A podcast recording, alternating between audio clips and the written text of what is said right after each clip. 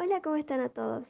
Hoy nos encontramos en sociedades variadas para charlar un poco sobre los orígenes del capitalismo y de grandes pensadores como Marx, Durkheim y Weber. Pero antes de esto, por si no nos conocían y entraron de casualidad, nos presentamos. Me llamo Nair Nasser mi compañera, como cada lunes, es Lucía Gómez Marinero. Un gusto y esperemos que disfruten de este programa. Bueno, comencemos. En la Edad Media, en Europa Occidental, el feudalismo era el sistema de gobierno y organización económica, social y política, donde existía la relación entre el vasallo y el señor feudal, que en pocas palabras era una persona que se ponía al servicio del señor feudal a cambio de porciones de tierras que serían trabajadas gratuitamente por los siervos. No existía un sistema monetario con el cual comprar o vender algún bien o servicio. Para el siglo XVIII en Inglaterra surgió la ley de oferta y demanda y expandieron el mecanismo de mercado a bienes. Los campos fueron confiscados por parte de grandes propietarios y pasaron a mano de arrendatarios, que se centraban en vender el producto en vez de consumirlo, e implementaron nuevas técnicas tecnológicas. Vendían la fuerza de trabajo a cambio de un salario monetario, los campesinos se convirtieron en obreros que podían ser despedidos cuando la demanda se reducía y tomaron nuevas medidas legislativas, como la abolición de ley de asentamiento, la cual permitía la movilización de trabajadores por todo el país y la ley de pobres que dinamitó los subsidios obligando a que buscaran empleo. Finalmente, la ley bancaria de 1844 permitía al Banco de Inglaterra emitir papel monedas respaldadas por el oro. Este mecanismo llamado patrón oro permitía la transacción entre divisas, dando lugar a un mercado mundial. El orden económico durante este tiempo fue un sistema en el que predominaba lo comercial, es decir, que su objetivo principal se trataba de explotar el producto en vez de consumirlo. Qué interesante. ¿Podrías contarme un poco más de lo que pasó después con las clases sociales y sus conflictos que llevaron a los pensadores a buscar métodos científicos que puedan explicar la realidad social? A causa de la industrialización, surgieron estas clases sociales denominadas burgueses y proletariado. Estos últimos sufrían de malas condiciones laborales, como el trabajo de horas excesivas para hombres, niños y mujeres, epidemias y hambrunas ya que estos burgueses tenían libertad de decidir las condiciones laborales. Por ello surgió el movimiento obrero, que luchaba por mejorar el bienestar de estos trabajadores. A partir de allí surgieron los pensadores que buscaban explicar lo que estaba sucediendo. Algunos fueron Karl Marx, Max Weber y Emil Durkheim. Profundicemos un poco más en ellos. Marx, un filósofo, economista, crítico social, revolucionario y periodista, pero sobre todo era un hombre sensible, rebelde y con posturas diferentes al resto de los pensadores que buscaba la construcción de una sociedad más justa. Él criticaba el capitalismo, diciendo que viene a este mundo chorreando sangre y lodo por los poros de pies a cabeza.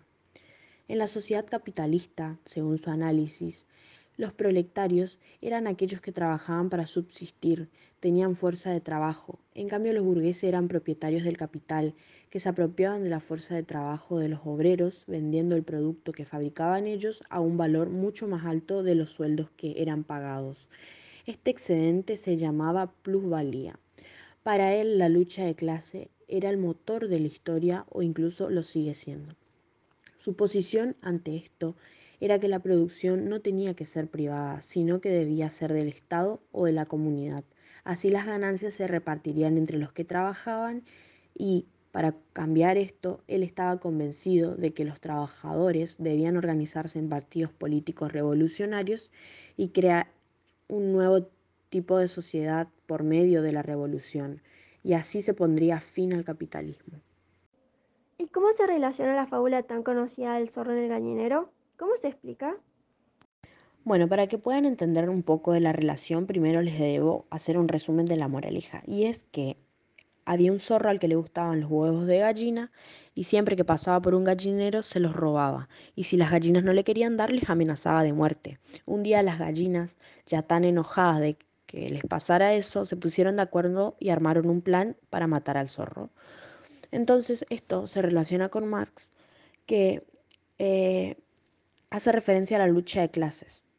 El gallinero sería el proletariado y el zorro el burgués, porque al robar los huevos en la realidad misma estaría sacando aquella ganancia que logran con trabajo duro los obreros. Y la forma con la que ellos actuarían para acabar con esto y hallar la igualdad en ganancias y en la trata de su persona sería con la realización de una revolución. De esa manera se establecería una sociedad donde desaparecieran las clases sociales y sus conflictos y todos sean tratados de una manera más justa. ¿Y Weber qué pensamiento tenía sobre el capitalismo? Weber era un sociólogo, economista, jurista, historiador y politólogo alemán, considerado uno de los fundadores del estudio moderno de la sociología y la administración pública. En el año 1905 creó un ensayo llamado La ética protestante y el espíritu del capitalismo, donde trata de definir cómo surgió el capitalismo.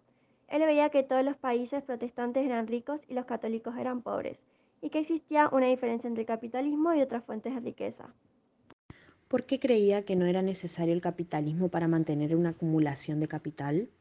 Mencionó, por ejemplo, que los egipcios tenían grandes cantidades de capital sin ser capitalistas. En la actualidad sería como una persona que apuesta en la quiniela y gana dinero, no se transforma en capitalista por ello.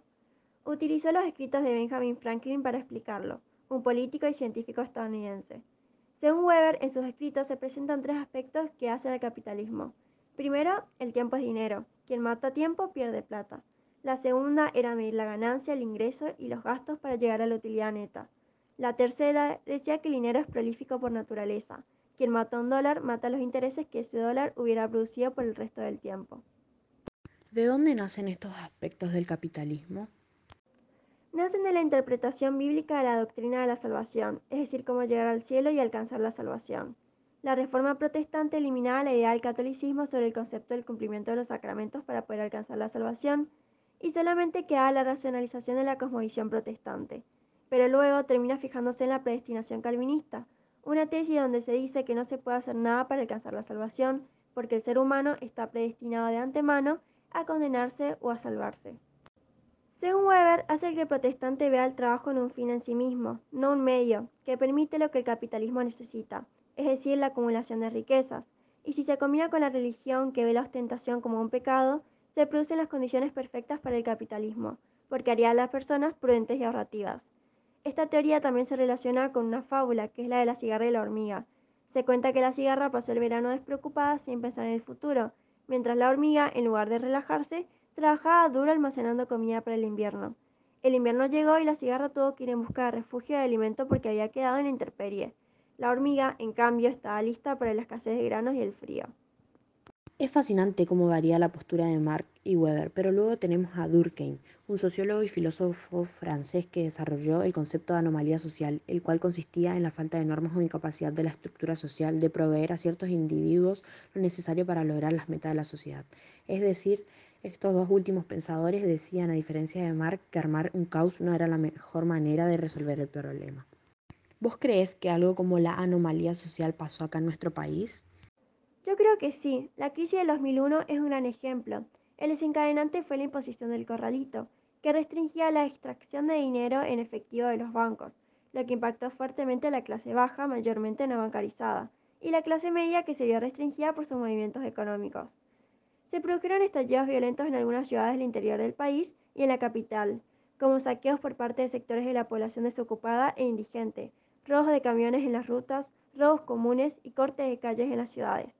El presidente del momento, que era de la Rúa, anunció un estado de sitio, pero provocó la salida de miles de personas a manifestarse.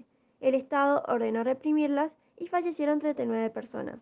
Se produjo una gran inestabilidad social y económica que se extendió durante años. Qué lindo saber todo esto. Bueno, hasta acá llegamos. Fue una charla muy entretenida donde ustedes habrán aprendido un poco más de estos temas, al igual que nosotras. Es cierto, la pasamos muy bien y esperamos que ustedes también. Nos vemos en el próximo programa todos los lunes a las 9 a.m.